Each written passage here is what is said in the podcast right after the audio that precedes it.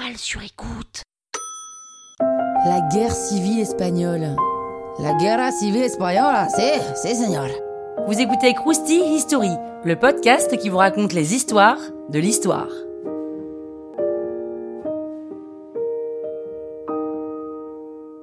Pour vous remettre dans le contexte, en 1931, le roi du moment se fait virer et la Seconde République espagnole est instaurée. Mais bon, cette république, dès le début, est très instable. hein. Il y a déjà des tentatives de coup d'État. La droite passe au pouvoir, elle est assez inquiète des 2 millions d'ouvriers anarchistes et commence à réprimer des révoltes violemment. En plus de ça, la Catalogne et le Pays Basque réclament leur indépendance. Ils chargent un certain général Franco d'organiser les répressions. En 1936, lors de nouvelles élections, c'est le Front populaire, donc de gauche, qui est élu. Et là, c'est le bordel. Les partisans de la gauche et de droite se mettent dessus, les généraux nationalistes préparent un coup d'État, un des leaders de droite se fait assassiner tandis que la gauche proclame la révolution prolétarienne. Et là, c'en est trop. La rébellion militaire éclate au Maroc espagnol. Franco prend le lead des opérations. Deux autres généraux arrivent à prendre le contrôle de Séville et de Majorque. L'insurrection est soutenue par la majorité des institutions catholiques et des nationalistes.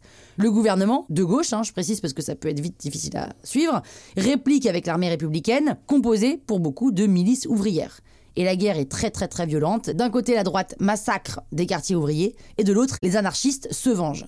Le pays est donc divisé entre l'ouest franquiste et l'est républicain. Les Russes viennent soutenir les républicains, les franquistes bombardent Guernica en 1937, qui est une ville hein, du Pays basque avec des dizaines de tonnes de bombes qui provoquent 1000 morts sur une ville de 7000 habitants, ce qui est beaucoup.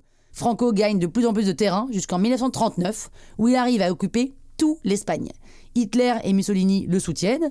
Ils se disent que c'est le bon moment de tester leurs nouvelles armes et de nouvelles tactiques militaires. Voilà, même l'Angleterre et la France finissent par reconnaître le gouvernement de Franco, c'est dingo. Résultat, une guerre extrêmement sanglante qui a fait près d'un million de victimes, 400 000 Espagnols exilés et un dictateur au pouvoir. Ça, au moins, c'est Franco. Krusty, hein? La toile sur écoute.